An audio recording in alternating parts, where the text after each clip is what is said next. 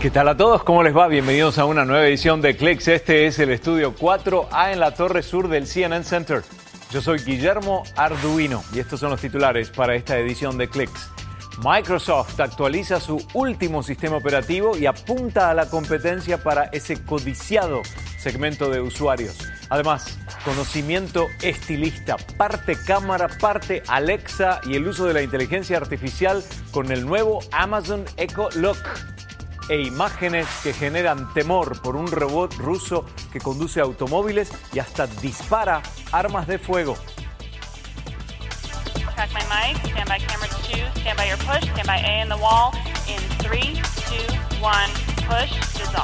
Gracias, Victoria. El sistema operativo Windows 10 quiere seguirnos a todos lados, pero no necesariamente acosarnos. El tema es que operamos digitalmente tanto un computador como un teléfono o parlantes inteligentes, ¿no? Pero la nueva actualización del sistema operativo de Microsoft para Windows promete mantener a todos los dispositivos en el mismo mundo virtual. Por lo tanto, un proyecto que iniciamos en una laptop en el trabajo, por ejemplo, lo podemos terminar en un iPhone en cualquier lugar. Y la actualización de Windows intenta ponerse a la par con las funciones que hoy ya ofrecen los sistemas iOS de Apple y Android.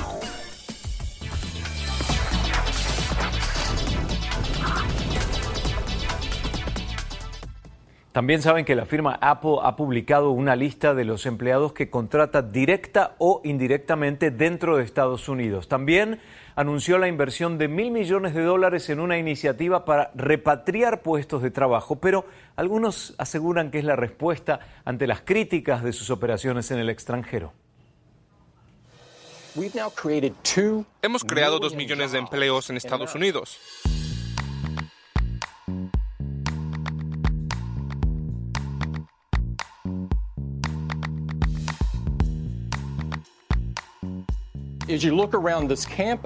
Si miras alrededor de estas instalaciones, ahora tenemos 80.000 trabajos en Estados Unidos. 25.000 están aquí.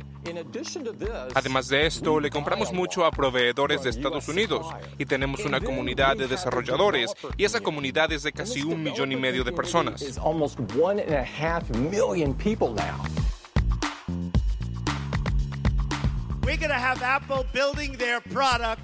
Haremos que Apple produzca sus productos en Estados Unidos, no en China ni Vietnam.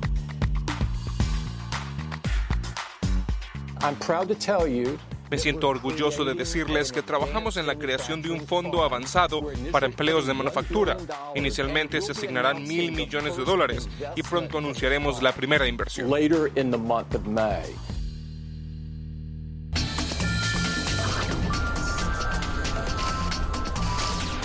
Atentos a esta pregunta. ¿Qué significa ser casi humano? ¿Estarían ustedes dispuestos a que los seres queridos puedan hablar digitalmente para siempre con nosotros?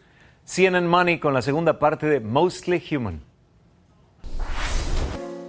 Una exploración de la extraña intersección de la muerte y la tecnología me trajo a Londres, donde me encontré con James Norris, quien estuvo de acuerdo con ayudarme a ejecutar mi testamento digital.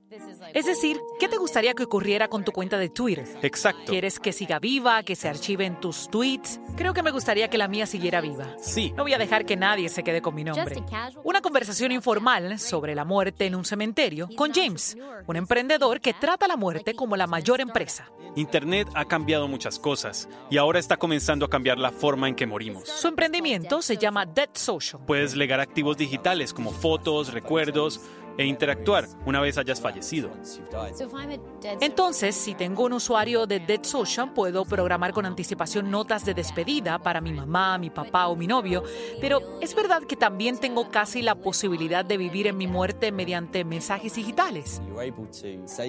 Puedes despedirte, puedes desear un feliz cumpleaños en fechas específicas, puedes dejar un archivo de contenido que no se haya visto antes. Piensen por un momento. Eso quiere decir que cinco años después de mi muerte podría tuitear feliz cumpleaños a mis amigos. Mi pregunta es, ¿quisiera uno algo así? No hay una forma correcta o incorrecta de morir, y tampoco de recordar. Dead Social tiene un cupo máximo de 10.000 usuarios, usuarios que están vivos o muertos. Cuando alguien muere, el servicio automáticamente publicará un mensaje pregrabado. Es difícil decirle a la gente lo que significa para ti ahora, en vida. Entonces, ¿cómo sería tu publicación final en Facebook? Uy, sí, ni idea. Algo sobre el amor. Y que viví una vida increíble porque tengo gente increíble a mi alrededor. Esa es mi respuesta larga. Realmente no sé qué quiero decir. Lo pensaré. Piénsalo y crea una cuenta. Ya te contaré. Uso Facebook desde su lanzamiento en 2004 y digamos que gran parte de mi vida está documentada aquí. No soy la única. Con sus 1.800 millones de usuarios, Facebook tiene el potencial de ser el cementerio digital más grande del mundo. Es por ello que una empresa con equipos dedicados a la cronología, a las noticias, a los emoji tristes y felices de reacción a la publicación de un amigo, necesitaba gente dedicada a la muerte. Al frente de ese grupo está Vanessa Callison Birch, que aceptó ayudarme con los preparativos para mi muerte. Cuando era adolescente fui voluntaria en un asilo para personas que están muriendo aprender a sentarse con quienes agonizan, que tienen conciencia de la brevedad de la vida y de la importancia de la muerte, y poder crear cierto apoyo entre los amigos cuando están haciendo el duelo por alguien es muy significativo para mí. Siento que no hay nadie mejor que tú para ayudarme con esto. Me encantaría. Pongamos en orden mi muerte. El equipo de Vanessa lanzó el contacto legado que permite designar a alguien que se ocupe de tu perfil al morir. Esa persona podría aceptar solicitudes de amistad o cambiar tu foto de perfil y hasta publicar información una vez que uno fallece. Elige a un familiar o a un amigo cercano que se ocupe de tu cuenta si te pasa algo. Veo que no usaron la palabra muerte. Conversamos sobre cómo decirlo y nos quedamos con esto. Entonces, quiero que mi novio sea mi contacto legado. Brian podría cambiar mi foto de perfil y poner algo arriba de todo sobre mí y aceptar solicitudes de amistad. Entonces elijo como contacto a mi novio Brian y le envío una nota. ¿Qué le dirías? Te amo y confío en que me ayudes a seguir viviendo de este mismo modo. No, eso es raro. Wow, esto es más difícil de lo que pensé. Espero que no ocurra. Te amo y confío en ti. Muéstrale esto a mamá. Ay, eso es muy triste. Todo en orden para mi muerte. Uh, me emocioné porque estaba pensando, muéstrale esto a mi mamá si me muero. Sí, si llegaras a fallecer pronto y tu madre todavía no tiene una cuenta de Facebook, creo que también voy a llorar. Un papá nos contactó y nos dijo, creé una cuenta de Facebook porque mi hijo falleció y todos estaban compartiendo recuerdos allí y quiero estar conectado. Es muy loco hasta escribir algo así, pensar en mi mamá que no tiene Facebook, pero pensar en darle la posibilidad de ver lo que la gente está diciendo y en cierta forma de compartir el duelo. Creo que sería algo muy fuerte para ella. La trascendencia de la vida digital después de la muerte. Al regresar, cuesta 200 dólares en Estados Unidos y promete ser mucho más que un asistente virtual. El Echo de Amazon toma decisiones por uno.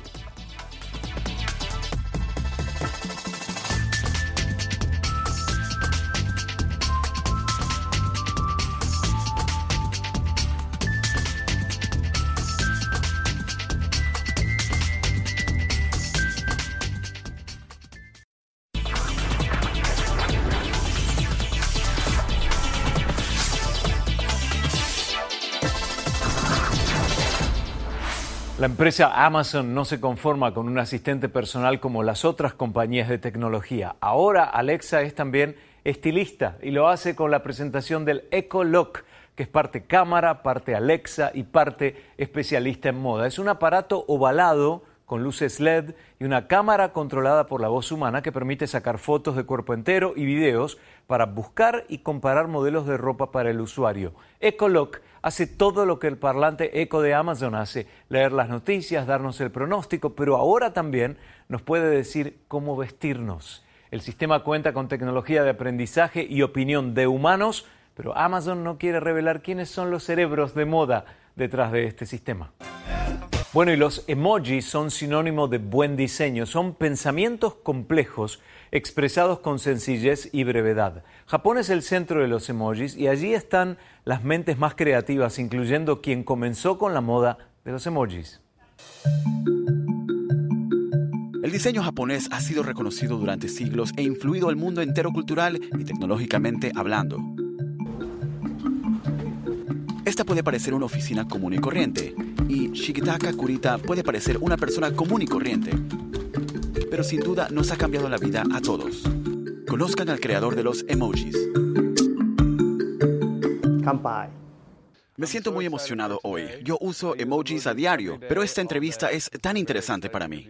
Gracias por usar emojis todos los días. ¿De dónde sacó la idea para los emojis? Las ideas se originaron en diferentes lugares. Uno fue el manga, que frecuentemente usa diseños simples para expresar emociones. También provino de pictogramas y letreros en las calles. Además, busqué ideas en revistas. Entonces Internet no era de uso común. Los primeros emojis son muy diferentes de los que usamos hoy. Kurita los diseñó cuando trabajaba para la empresa de telecomunicaciones NTT Docomo en los años 90. Creó 176 emojis originales usando una cuadrícula de píxeles y de esa manera nació una nueva forma de comunicación visual. El primero de todos, un corazón. Lo que me encanta de los emojis es que todos parecen usarlos. Ahora mi madre me envía textos con emojis. A la hora de crearlos, ¿imaginó que se convertirían en una forma de comunicación universal usada por tanta gente? No, nunca me lo imaginé. Justo después de crear un emoji, mi madre empezó a usarlos, de modo que me podía imaginar que se usarían en Japón, pero no me imaginé que su madre los usaría. Su atractivo universal hizo que el año pasado fueran incluidos en la colección del Museo de Arte Moderno, estableciendo de manera permanente el lugar de los emojis en historia del arte. ¿Piensa que hay alguna emoción que un emoji no pueda representar? Un emoji es una sola imagen, pero puede ayudar a expresar la mayoría de nuestras emociones. Pero en otras culturas es posible malentender el significado, por ejemplo, de una cara, lo cual puede dificultar la comunicación. ¿Existe algún símbolo que se ha malinterpretado o que ha adquirido otros significados? Yo diseñé un emoji para que simbolice un reproductor de cine, pero lo interpretaron como un pez globo. Diseñé una M para indicar el metro o el subterráneo, pero algunos la interpretaron como McDonald's. Sé que los emojis se han multiplicado, pero ¿tiene usted un emoji favorito? El emoji que más me gusta es el de una sonrisa. Los símbolos que precedieron la sonrisa emoji eran difíciles de dibujar o escribir. Una vez se creó el emoji de la cara sonriente, pude diseñar otras expresiones faciales. En cierto sentido, fue un diseño muy importante que le gusta a la gente del mundo entero. Me encanta. Listo bueno para los emojis. Hacemos ahora una pausa para ponernos al tanto de las noticias más importantes a esta hora.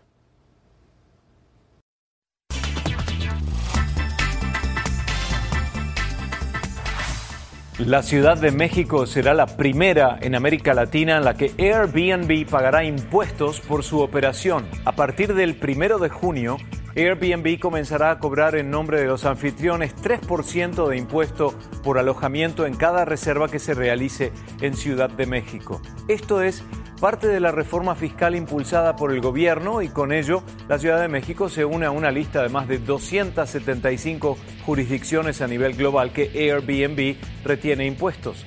Solo el año pasado en la capital mexicana se hospedaron 143 mil personas de las 974 mil que se alojaron en todo el país, 174% más que en 2015. Airbnb asegura que hay cinco normas relevantes que siempre deberían respetar. Protección, seguridad, trato justo, autenticidad y confiabilidad.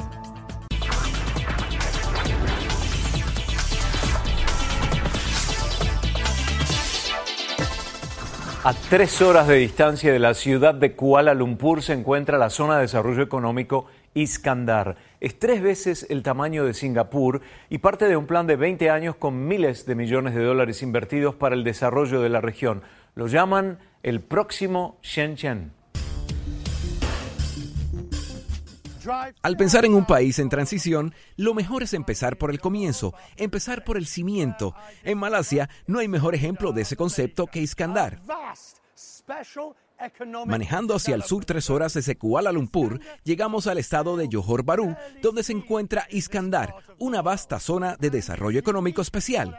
Iskandar se encuentra en un lugar muy remoto y es único, no solo por la gran cantidad de construcciones, sino también porque se encuentra en la punta de Malasia, a poca distancia de Singapur.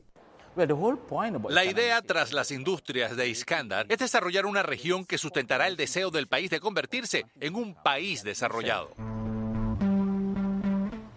El área en cuestión es tres veces más grande que todo Singapur. El plan ha estado en desarrollo tres años con una inversión de miles de millones de dólares. Pero, ¿en qué momento empezará a ser autosostenible? Esa pregunta es para el hombre a cargo del proyecto desde el principio. La trayectoria de las industrias de Iskandar es una de 20 años. Ya hemos realizado la mitad de su crecimiento. ¿Quién va a comprar todas estas propiedades? En este momento tenemos una población de 1.800.000. En los próximos 10 años se proyecta que la población alcanzará los 3 millones. Lo cual abrirá las puertas a una industria improbable. Quiero ser cortés con usted, aunque para que al encontrarnos en un lugar tan remoto, y aquí se encuentra un estudio de cinematografía y televisión, ¿cómo funciona? Lo que dice es relativo, ya que nos encontramos a 10 minutos de la frontera con Singapur. Del estudio cinematográfico británico Pinewood han salido personajes como James Bond y Harry Potter. Ahora, ese estudio tiene sus estudios más grandes de producción de cine y televisión en Iskandar. ¿Dónde nos encontramos, señor? Supuestamente en China. ¿De veras? Es lo que dice la trama. En el antiguo escenario de una serie original de Netflix, Marco Polo.